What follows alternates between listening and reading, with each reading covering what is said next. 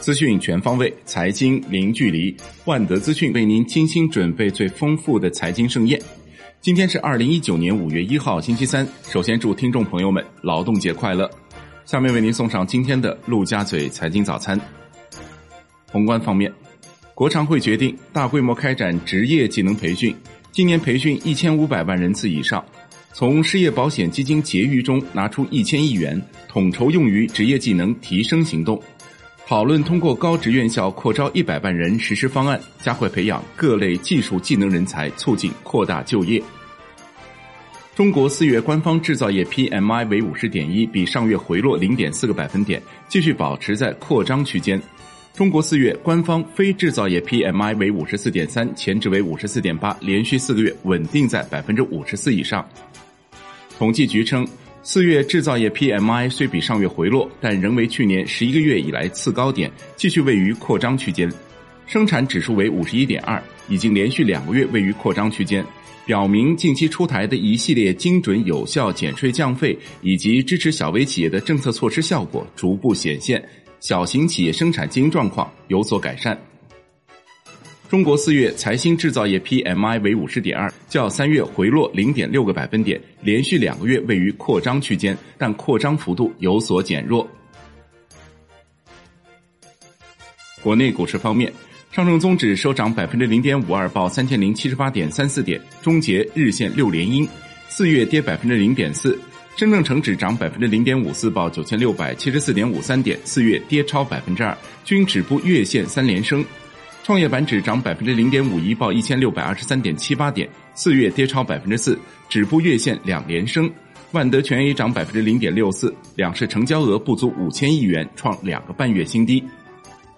恒生指数收盘跌百分之零点六五，报两万九千六百九十九点一点，本月累计涨百分之二点二三，连涨四月。国企指数跌百分之零点八二，月涨百分之一点四三。红筹指数跌百分之零点六九，月跌百分之一点九四。全日大市成交七百三十九点一九亿港元，前一个交易日为七百四十七点二二亿港元。中国台湾加权指数收盘涨百分之零点二六，报一万零九百六十七点七三点。上交所修改上海证券交易所股票上市规则，本次修改主要是配合上市公司章程指引等上位规则的修订，督促上市公司规范运作，相关主体尽职履责，推动上市公司完善治理，提高上市公司质量。通过纳入相关规则的规定，进一步明确董事聘任、解聘、股东大会召开、控股子公司不得取得上市公司股份等相关要求，以保障上市公司治理和经营管理水平不断提高。深交所修订《深圳证券交易所上市规则》《深圳证券交易所创业板股票上市规则》各增加一条：上市公司董事由股东大会选举或更换，并可在任期届满前由股东大会解除其职务。董事每届任期不得超过三年，任期届满可连选连任。上市规则和创业板上市规则分别增加一条款，即上市公司控股子公司不得取得该上市公司发行的股份，却因特殊原因持有股份的，应当在一年内消除该情形。在消除前，上市公司控股子公司不得对其所持有的股份行使表决权。上交所证金公司中国结算联合发布科创板转融通证券出借和转融券业务实施细则。符合条件的公募基金、社保基金、保险资金等机构投资者，以及参与科创板发行人首次公开发行的战略投资者，可作为出借人，通过约定申报和非约定申报方式参与科创板证券出借。科创板证券出借的标的证券范围与上交所公布的可融券卖出的科创板标的的证券范围一致。相关机制安排仅涉及科创板证券出借和科创板转融券业务的效率提升，不改变现有的融券偿还业务安排，即客户融券卖出后，自次一个交易日方可偿还相关融入证券。证监会称，国贸股份、完美股份、英赛集团首发获得通过。上交所受理祥生医疗、硅产业、建龙微纳三家公司科创板上市申请，至此科创板受理企业增至九十八家。金融方面，银保监会就商业银行金融资产风险分类暂行办法公开征求意见。暂行办法共六章四十八条，要求商业银行遵循真实性、及时性、审慎性和独立性原则，对承担信用风险的金融资产开展风险分类，与现行指引相比，暂行办法拓展了风险分类的资产范围，提出了新的风险分类核心定义，强调以债务人为中心的分类理念，明确把逾期天数作为风险分类的客观指标，细化重组资产的风险分类要求。银保监会公布二零一九年规章立法工作计划，包括修订《外资银行管理条例实施细则》，制定《商业银行理财子公司净资本管理办法》、《商业银行股权托管办法》和《网络小额贷款业务管理暂行办法》等。产业方面，发改委称，完善光伏发电上网电价机制，适当降低新增分布式光伏发电补贴标准，将集中式光伏电站标杆上网电价改为指导价。将纳入国家财政补贴范围的一至三类资源区新增集中式光伏电站指导价，分别确定为每千瓦时零点四元、零点四五元和零点五五元。新增集中式光伏电站上网电价，原则上通过市场竞争方式确定，不得超过所在资源区指导价。海外方面，美国总统特朗普在 FOMC 货币政策会议期间攻击美联储利率政策，呼吁美联储降息一百个基点。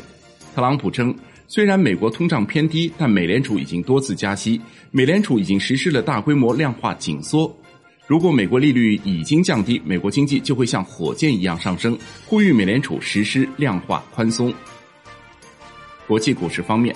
美国三大股指涨跌不一，标普五百指数连续第三天创收盘历史新高，苹果跌百分之一点九，将于盘后公布财报；谷歌重挫百分之七点五，录得六年来最大单日跌幅。截至收盘，道指涨百分之零点一五，报两万六千五百九十二点九一点；标普五百涨百分之零点一，报两千九百四十五点八三点；纳指跌百分之零点六六，报八千一百零七点七七点。四月份道指雷涨百分之二点五六，纳指雷涨百分之四点九，标普五百指数雷涨百分之三点九三。